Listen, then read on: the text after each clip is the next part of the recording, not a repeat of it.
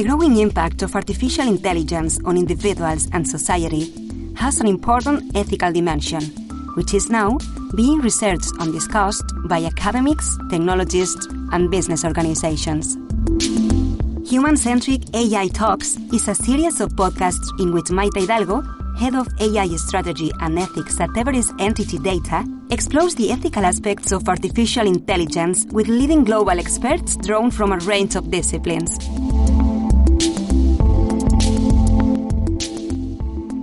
Good morning to all our audience. Uh, today we have the, the pleasure of uh, sharing this podcast on human centric AI series of uh, podcasts from NTT Data with Edmond Awad. Uh, good morning, Edmond. Sabahul Khair. Morning. Sabah Noor. I'm good, thank you. Thank you for inviting me. Uh, thanks for for uh, accepting the, the invitation. Um, I will I will try to briefly uh, introduce you, which is not easy as you have an extensive uh, and and very interesting uh, curriculum. And today uh, you are a lecturer at the University of Exeter Business School. Uh, and also, you are a former postdoctoral associate at MIT uh, Media Lab, where uh, you are well known internationally as you have been the expert that define and, and develop the moral dilemma uh, theoretical experiment on the MIT around driverless cars. So uh, I think the uh, moral dilemma uh, theoretical experiment is well known by by everyone that's involved on on AI and overall on on AI ethics. I'm a fan of that, so I'm very happy about having uh, met the author. Um, could you please uh, share with us how did you come up uh, with that experience and and which were the results of that if you can define for our audience what we are talking about if if they don't know yet the uh, ethical uh, dilemma. Yeah thank you. Thank you for inviting me and thank you for your uh, kind words uh, about me and about the study as well. Uh, so this is uh, you're talking about i guess the, about the moral machine yeah. which is a website. Um, it's a website that generates random moral dilemmas uh, that are faced by driverless cars. And it asks people what they think the car should do in those moral dilemmas. And those moral dilemmas are basically inspired by something called the trolley problem, uh, which is a philosophical conundrum, uh, was proposed by philosophers. Uh, uh and we kind of basically kind of repurposed it for the uh, situations of driverless cars. And in this situation is the driverless cars running on the road uh, in most of these situations, the driverless car is running on the road and it has, sometimes it has pedestrians, uh, sorry, sometimes it has passengers in it, sometimes it doesn't. Uh, and there are pedestrians on the road and we always imagine that there is a situation where the brake failed and the car is about to kill uh, one group of pedestrians or or to hit a barrier and the only way out if it's if it's uh, if it swerves right uh, and in, uh, in, if it does swerve, then also another group of people will die. So the situation is you either leave the car as is, and then it will kill some group, or it, you swerve and then you kill another group. And then uh, those group of people have also some characteristics which we varied, and this is where the experimental aspect is, right? So if you go to moralmachine.net, uh, then you will be able to see all of these scenarios that I'm talking about. Uh, but the, basically, the idea uh, started uh, was in 2015. my former or my advisor at the time, Professor Iyad Rahwan, he was working with his collaborators on a on a project about basically just that, basically using the trolley problem in the context of driverless cars. And they had a paper uh, which uh, eventually was published in Science. Mm-hmm. Uh, was called the social dilemma of autonomous vehicles. Uh, and when he told me about the project, we uh, it was kind of very exciting for me um, uh, as an idea, and we were starting to think about how we're going to expand this uh, uh, further and how you know what. You know, so when when they did the study, they they you know they explored some dimensions, and we thought about how how we can explore the other dimensions of this dilemma. Uh, especially from uh, you know social science perspective or you know psycho- as a psychological uh, study and then we started thinking about these uh, factors and it turned out that you know that uh, there are a lot of factors to consider. And obviously uh, with a lot of factors you need a lot of people. So this was basically Iyad suggested that we do a website basically which which we could allow us to collect data but at the same time we could also do some kind of public engagement as well. So we could also uh, introduce people to this idea that machines will have to face uh, moral trade-offs mm-hmm. and when they when they do they will have to make decisions that have uh, down the line uh, moral consequences and in this case uh, you know what you know it's really a big question about what should they do in these cases so this yeah. was kind of the initial idea and then uh, we started developing the website and we built it as if it was a, an experiment. So in that experiment, we basically uh, manipulated many different uh, factors, which um, we kind of knew because we have uh, uh the collaborate our collaborators who are psychologists. Uh, so we know from psychology that many of these factors do influence people's decision uh, decisions in these kind of dilemmas. For example, the gender of the potential casualties, their age, their level of fitness, uh, all of these factors. So we built the website with uh, varied these nine different factors. Uh, we have we considered multiple different characters as well. Like uh, we have dogs and cats, and we had baby uh, with a pregnant woman, uh, executives, yes, old, young. so we kind of built this, and then we built it to to generate all these scenarios randomly on the fly. So basically, the scenarios are you know, when a person visits the website, a scenario is randomly generated, and then the characters are also uh, being um, uh, also uh, also chosen based on the based on the experiment, based on the you know the experiment and the features, and they are laid down on the uh, on the background of the picture, and which results in what you see in the scenarios. Mm. Now, of course, there are some challenges as well because we wanted to make this as a fun exercise or at least as an engaging experience that people would be interested in going through. So uh, that was also we had to ask people who are experts in UX, UI, user experience, uh, user interface, uh, what would be what would make people uh, more engaged and you know more excited about clicking. We learned that uh, that would be a good way to make it uh, like a personality test that we give people back some summary about the results uh, at the end of the exercise and that and that will help them to finish the exercise but also it will motivate them uh, to provide more honest answers right because they are interested in knowing about themselves so they would be more inclined to give uh, uh, what they think is the right thing yeah. so that's how we started and then um, we were surprised that you know uh, obviously, we tried to get as many people as possible in our design, but we were also surprised by the uh, by the amount of interest that the website received uh, as well. Uh, it was posted on uh, on Reddit multiple times. Visits? So we had about um, uh, so far we had about like seven seven million, million, visitors to the website, and for those dilemmas that we generate, we could generate millions of unique uh, dilemmas, but uh, so far we have about 80 million, uh, over 80 million dilemmas that were answered. So people have answered about 80 million dilemmas. And people yes. came from different places in the world. So we had people coming from almost every country or territory or dependency uh, to the website, which is also great. You know, it, it's kind of, we could also see that the distribution of the places that people came from is also similar to the places where people have electricity uh, or, or, have light uh, at home as well. So it's kind of it has it had a good reach uh, for people who have internet uh, connection at least. I guess it may have been interesting uh, on your analysis and conclusions to have uh, a view on the diversity of responses that people will somehow expect uh, autonomous car to take on the case of a, a moral dilemma like this? Uh, which were the the key uh, facts, uh, the key conclusions that you have had by country, geography, uh, age, court, etc.?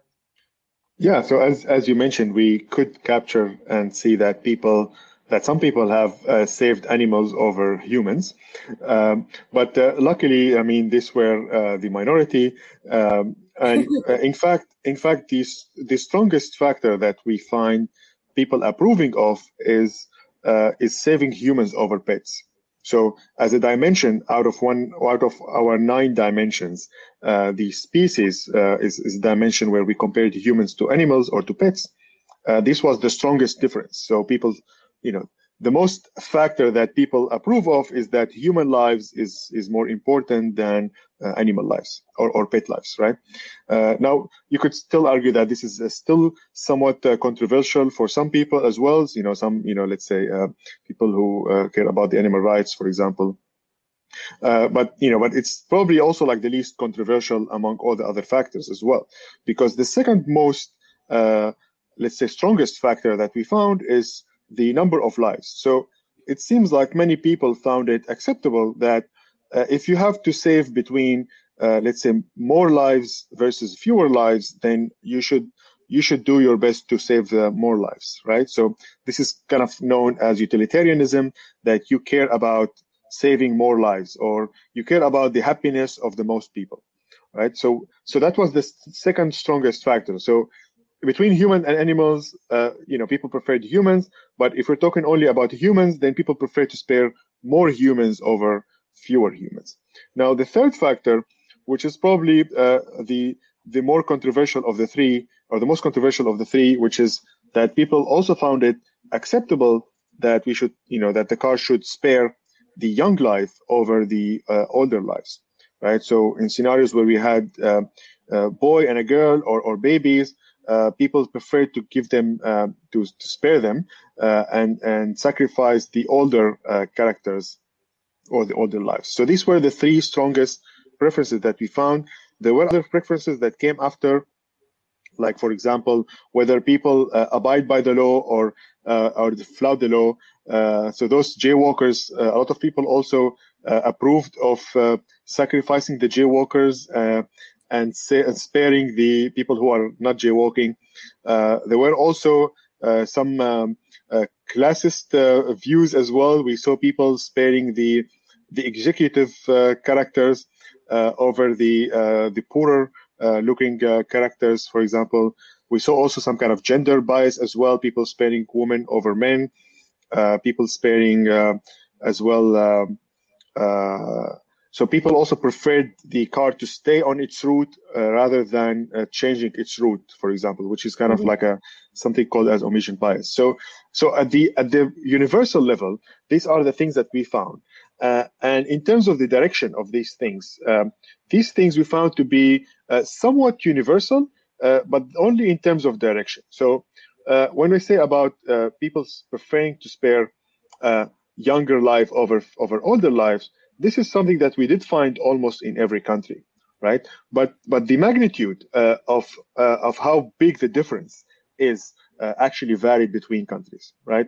So, for mm-hmm. example, for this analysis, as I said, we had people coming from almost every country or territory, uh, but for we kind of did the same analysis about these nine factors on uh, countries for which we had at least 100 participants, right? So we had to limit it to these countries because we want to make sure that we have uh, robust, uh, uh robust uh, results, right? So, uh, and we had about 130 countries. So when we did that, we could find, for example, that there are countries where the difference between the young and the and the old is smaller than it was in in other countries, right? So what we could do as well, um, which we thought was interesting, is that now that we have those uh, effect of nine different factors of every mm-hmm. country, uh, so you could think about each one of those as a vector, you could calculate the distance between every two countries. So you could take any two countries and try to see how far they are from each other uh, in terms of these nine factors, in terms of how people answered in each of these two countries. Mm-hmm. And then and this, usually when mm-hmm. And yeah, when you have the, these the, distances. Go ahead, go ahead. When you have these distances, you can calculate, uh, you could do clustering. So you could basically see uh, which countries uh, groups together uh, and are closer to each other than from the other countries. right? So we could see, for example, we have a three big clusters. Uh, there's some cluster that have Western countries, and we called it Western, and there is a cluster that have uh, Eastern countries, and we called it Eastern, and then there's a third cluster that have Latin American countries and former French colonies, which we called it Southern.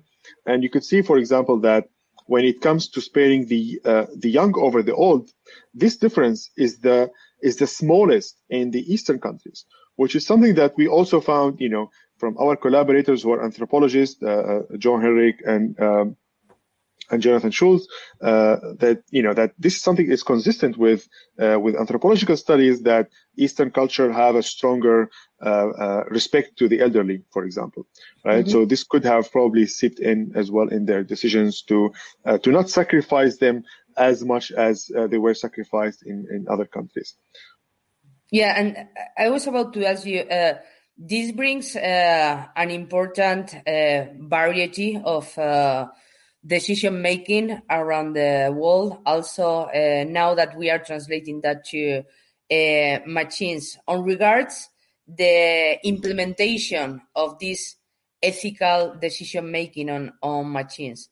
Uh, because you design a theoretical experiment, if we will have to translate that into the real uh, situation that may happen in the future, how do you envision that uh, translation of the ethical decision making on uh, whether autonomous car or any other machine? Yeah, so I want to hear like this is a. I mean, I'm, I, you know, thank you for for asking this question because this is a good point uh, for me to clarify here that we don't really uh, believe that these scenarios that the car will be facing those scenarios uh, even on a daily basis, right? Mm-hmm. Uh, maybe nobody has faced these uh, scenarios uh, throughout their lives uh, when they were driving, right?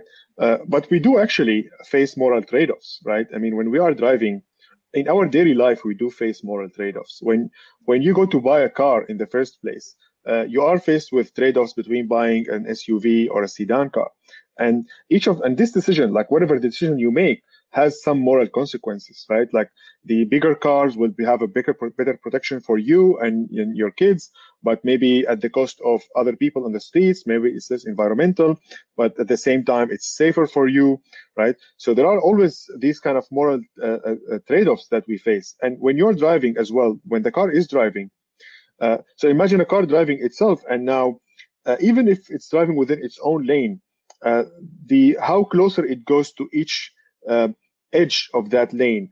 Basically uh, introduce uh, more risk uh, or few or, or less risk on different road users. Like if the car drives closer to the sidewalk uh, or it drives closer to the big, big, truck next to it in each cases there are some risks that are being shifted. Uh, now the current driverless cars probably do make these decisions uh, regardless of of these calculations. But but on the statistical level uh, maybe this will have some consequences that are similar to the trolley problem. So it is possible that maybe maybe we will find that um, uh, let's say we have a one company that have driverless cars that that have fewer crashes, which is uh, fewer crashes than human human drivers, which is great.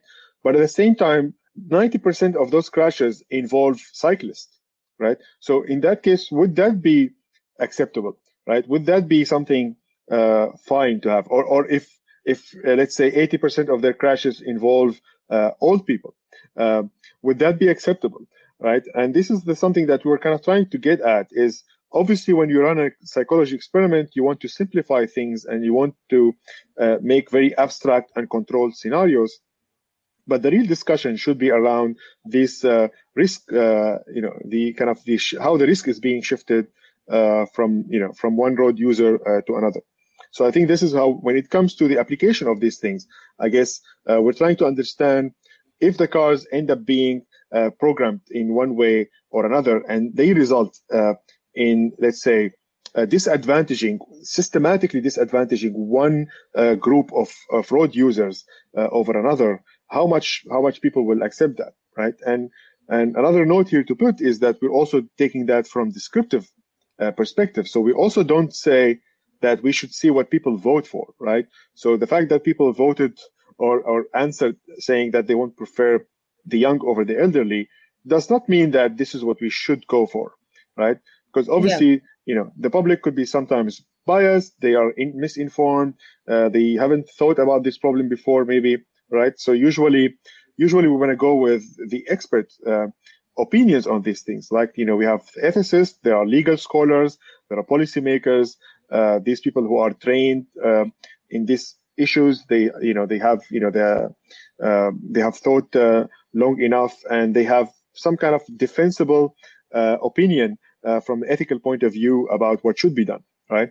Uh, but but but still, it, you know, this doesn't mean that we should cancel the public's opinion, right? So the public should still still have a role to play, but not in the not in the let's not not in the way where we're gonna take whatever they're gonna say and we're gonna implement it, right? But they could play a role in uh, some situations, for example, when different experts uh, have opposing views. Like sometimes, you know, it's quite uh, normal for two different uh, experts to disagree about what the right thing to do, right? And in those cases, we might need a tiebreaker. Uh, in that case, it could be there could be an argument for having more more people to accept it, right? Uh, or, or you know, or could be just from a qualitative point of view. Maybe the policymaker have some kind of policy that they want to make, and they usually do that. They, you know, even any policy, uh, any policymaker before they put their policy out to the public, they do have some uh, access to some audience from the public where they consult them and say, what do you think about this? Do you find it acceptable or not? And if they don't, if the public don't like it, then they might try to reframe it or maybe change it uh, in a way that you know they would that would be acceptable uh, as well. So in that sense, mm-hmm. uh, I guess we can think about it. Yeah. Also, I have another uh, question that complements this. Uh, mm-hmm. Uh, as as far as ethics um, is related to values, and and somehow values are related to different cultures. Um, how do you envision uh, within the the programming of AI driven solutions that will come and explode in the in the in the next years? how do you envision that there may be some paradigms in terms of culture, like uh, the Western world, that rule uh, not just the development of services which embed AI, but also somehow the ethical principles that should be respected, and how uh, may it happen with other countries that may not have such a, a leading role uh, in terms of cultural uh, values on its translation to, to AI? Yeah, I mean that's that's a great question, uh, and uh, uh, I agree with you that you know the these uh, in the Western countries in, in general, the you know the U.S. and the European Union have you know not only made progress technologically but also in terms of the discussion about uh, about the ethics uh, of the technology. And we have seen uh, multiple commissions and and unions and and let's say committees that are being formed to talk about the ethics of AI, and they come up with a lot of different values that they say you know machines should uh, uh, when they program they should have these values as very high and uh, which is which is really great uh, I think there is one problem that these values are, you know, put, you know, they have to put them in an abstract version. Uh, but I think also on the other hand, uh, as well, or, or maybe the maybe the more concerning issue is that we don't see the same efforts in the Eastern countries, um, or, or, the, or let's say countries outside the European Union and uh, or the or North America, uh, you know, making commission. Maybe there are some very few, but uh, but they aren't as available as uh, the uh, the uh, you know the west in the Western world, and this could have some implications because this technology is uh, while it is being developed in the West now. Uh, mostly, I mean, there are also some. Uh, it's also being developed, for example, in Japan and China as well. Um, it could be also like you know be tested. People talk about about it being tested on a bigger scales in outside the Western world. For example, many experts who talks about driverless cars they think that they might be deployed on a larger scale. Uh, I mean, they're already now being tested around as well, but they might. They're saying that they there is a possibility that they get uh, basically deployed on a larger scale in countries like China or Singapore uh, or the Emirates. Now, uh, how much these countries have um, values that align with the uh, European Union uh, or the United States, um, and and how much is acceptable, right? Um, so if you take those cars that are being, is it going to be cars that are programmed with some specific, uh, uh let's say, decisions? Uh, just to make things concrete, let's say, let's say uh, we have one company that came up with these cars that are um, more more defense, let's say, more safe. They drive more safely for people who are abiding by the law, but they are uh, the the way they drive becomes riskier for those who are jaywalking, right? So in this case, you know, those cars are somewhat uh, resolving moral decisions in favor of uh, rule-abiding uh, citizens rather than uh, those who are jaywalking, right? Now, this could be something that is uh, acceptable in in many Western countries, in many countries that have a, a strong rule of law, where the the the law is highly respected, where people have a strong value about respecting the law, right? Uh, which could be fine. But at the same time, it could seem that uh, also uh, a disproportionately unfair uh, punishment uh, for jaywalking, uh, and especially something unacceptable as a as a preference for people who live outside, you know, people where the rule of law is not very strong. and I do recall when I was de- demoing the website to many people. Um, some of them said, "I'm not going to sacrifice the jaywalkers. I jaywalk myself." Right. Uh, so, so these kind of um, uh, decisions of uh, you know of decisions that have, let's say, more advantage to the rule abiders, for example, might be might not might give a, stronger push uh, pushback from you know outside the Western world, for example, right? Or not only the rest of the world. I mean, I guess maybe Japan is also one of the countries where rule of law is very strong as well, right? Uh, uh, but I guess what will happen in this case, right? Uh, and should those countries, uh, or let's say, should this uh, implementation following the countries who, you know, or people who Im- implemented in the country where it was implemented, or the country where it's going to be uh, deployed, right? and I think, I mean, this is not completely I wouldn't say this completely, and you know, I guess it has a, some novelty as a problem, but there are some issues. I mean, there are some companies around the world who do have uh, who have adjusted their, let's say, rules uh, in other countries. Like, you know, for example, um, I mean, on a completely different level, but like McDonald's, for example, uh, have only halal um, food in the Emirates. For example, they don't have like pork. Um, uh, pork-based uh, burgers, for example, in the Emirates, right? I mean, this is a, a an American uh, company who had, you know, their own. Obviously, for them, it's probably, or you know, for many people in the U.S., it's fine to eat pork, maybe, but uh, but when they opened branch in the Emirates, they opened it with a different uh, route. So it could be something in the same way. I mean, uh, mm-hmm. also similarly, you know, we have different uh, driving rules on the roads as well. Like people in the UK, um, uh, drive on the right side of the street, um, right? And uh, some other countries as well. And when people are driving uh, from one country to another, uh, sometimes they have to, you know, adjust uh, to this change in driving behavior, right? Um, or sometimes people who drive, you know, drive through Germany, for example, where there is no speed limit uh, for some parts, they have to adjust their driving when they enter another country.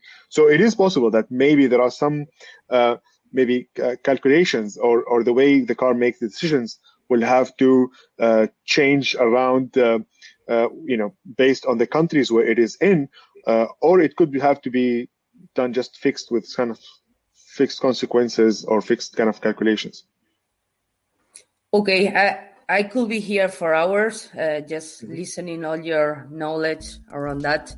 I think now it's it's time to say to your our audience they can always visit uh, the website of Moral Machine. Let's remind them where to access uh, the the website that you design. Uh, I think it's moralmachine.net. You mentioned right? Yes, yes, moralmachine.net.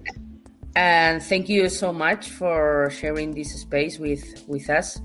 And let's keep in touch. Thank you very much for inviting me, and thank you for the great questions. Thank you. Thank you.